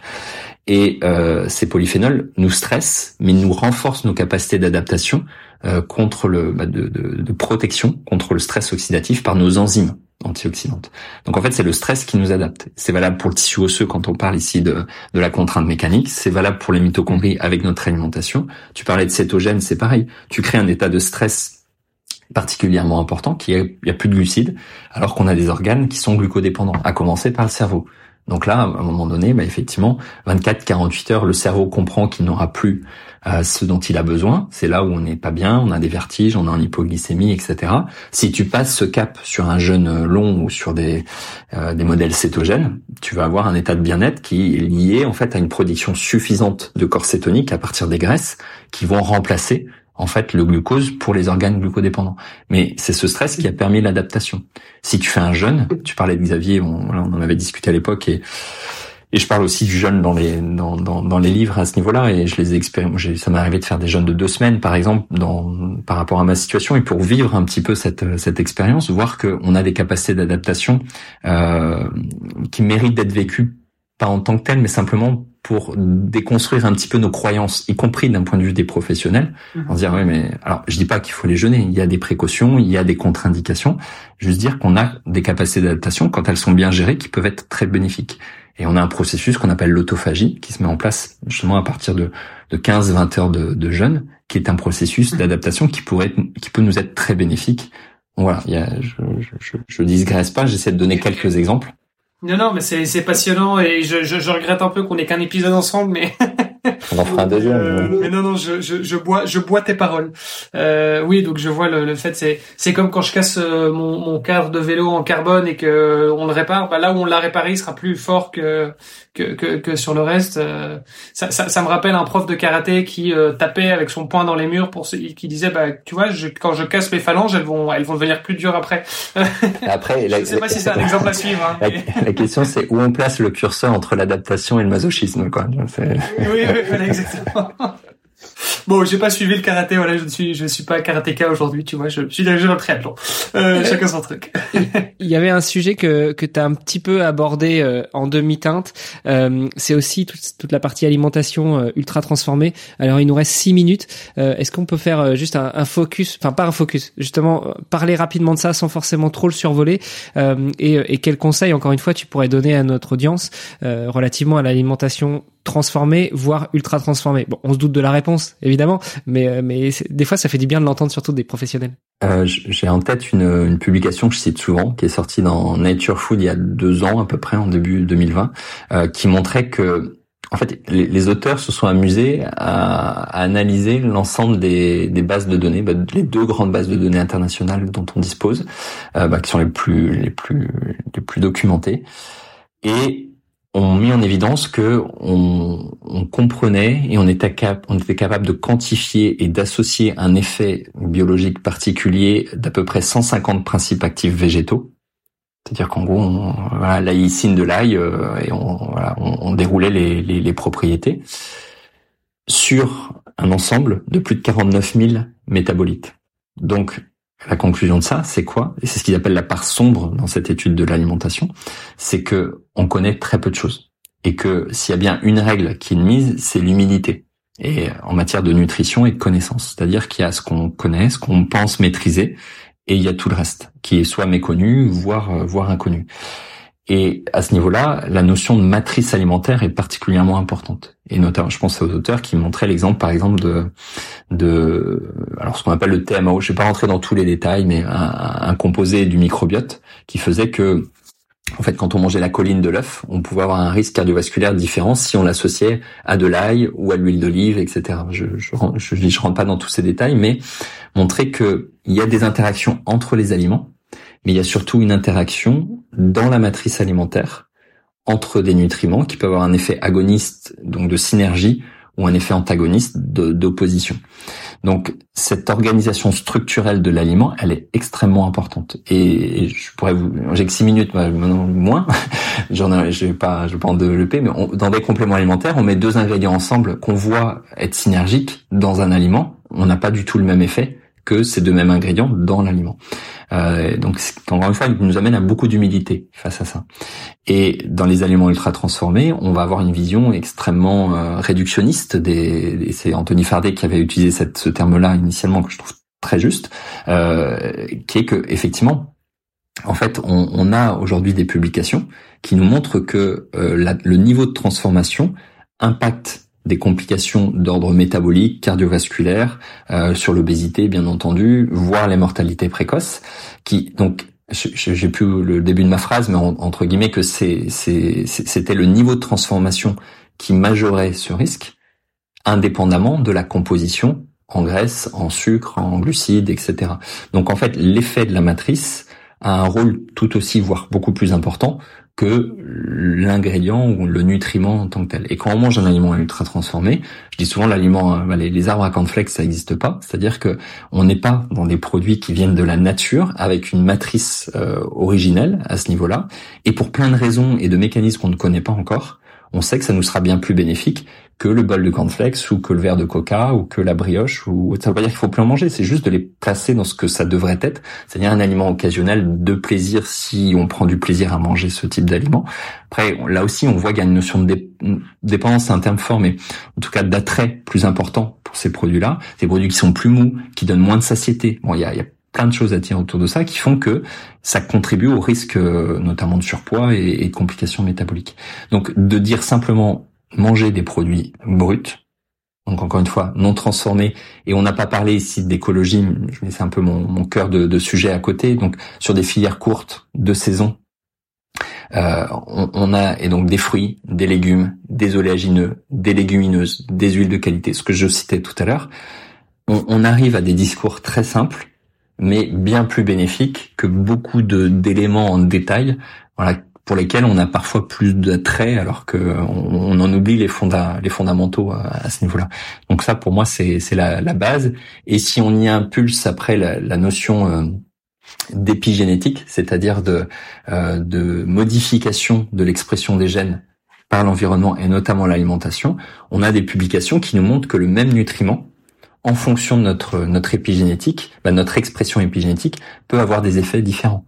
Donc mhm. on peut pas, on peut même pas uniformaliser. Non, bref, on peut pas rendre universel un, discours, mais compris, euh, parce que c'est là où la notion de personnalisation intervient. Et je parlais des exemples des APO tout à l'heure, où on peut avoir des profilages aujourd'hui euh, intéressants pour euh, là vraiment adapter un protocole alimentaire un individu. Mais en disant ces, ces, grandes généralités des produits bruts, ce que je viens de vous citer, déjà on fait une grande grande part du, du travail et après le détail, ça c'est de l'ordre du professionnel. Passionnant. On a parlé de ton livre rapidement. Euh, comme on arrive tout doucement sur la fin de l'épisode, est-ce que tu peux nous dire déjà euh, comment est-ce qu'il s'appelle, où est-ce qu'on peut le retrouver et, et, et, de quoi ça traite euh, en, en, quelques secondes si tu devais le pitcher euh, bah, En fait, j'en ai deux. C'est ça le problème. J'ai droit à deux fois deux secondes. Euh, oui, oui. Non, c'est en fait un peu les mêmes au sens il y en a un qui est plus vulgarisé, plus synthétique, bon qui fait quand même 400 pages, donc qui est chez euh, Actes Sud et qui s'appelle Du bon sens dans notre assiette, ce qu'on a oublié de nos ancêtres chasseurs-cueilleurs. C'est un peu le résumé de tout ce que je vous ai indiqué, c'est-à-dire euh, prendre du recul, surtout de la hauteur, en fait, sur tous ces aspects-là, en les plaçant à travers le prisme de moi ce que j'appelle mes trois révolutions nutritionnelles, c'est-à-dire euh, l'approche micronutritionnelle, l'approche écologique, comment on peut concilier des enjeux individuels court terme avec des enjeux collectifs à, long terme, notamment en termes bah, d'environnement, et en se basant sur la biologie, euh, sur la science bien entendu, et sur cette notion d'évolutionnisme. Donc c'est en gros euh, montrer pourquoi on est programmé et concrètement qu'est-ce qu'on peut mettre dans notre assiette euh, et puis en balayant bah, beaucoup de croyances, de questions sur le gluten, sur le lait, sur le cétogène, sur les jeunes. Donc tout ça de manière assez simplifiée. Et donc le, deuxième qui sort en juin, qui va s'appeler, euh, alors je dis un peu en, avant-première parce qu'on n'avait pas encore parlé du, titre, mais que ça va. C'est le, spoiler officiel. Euh. Donc c'est le, le traité de la pleine santé par l'alimentation durable. Euh, et donc là c'est beaucoup plus argumenté, mais c'est toujours ce même ces mêmes réflexions de fond.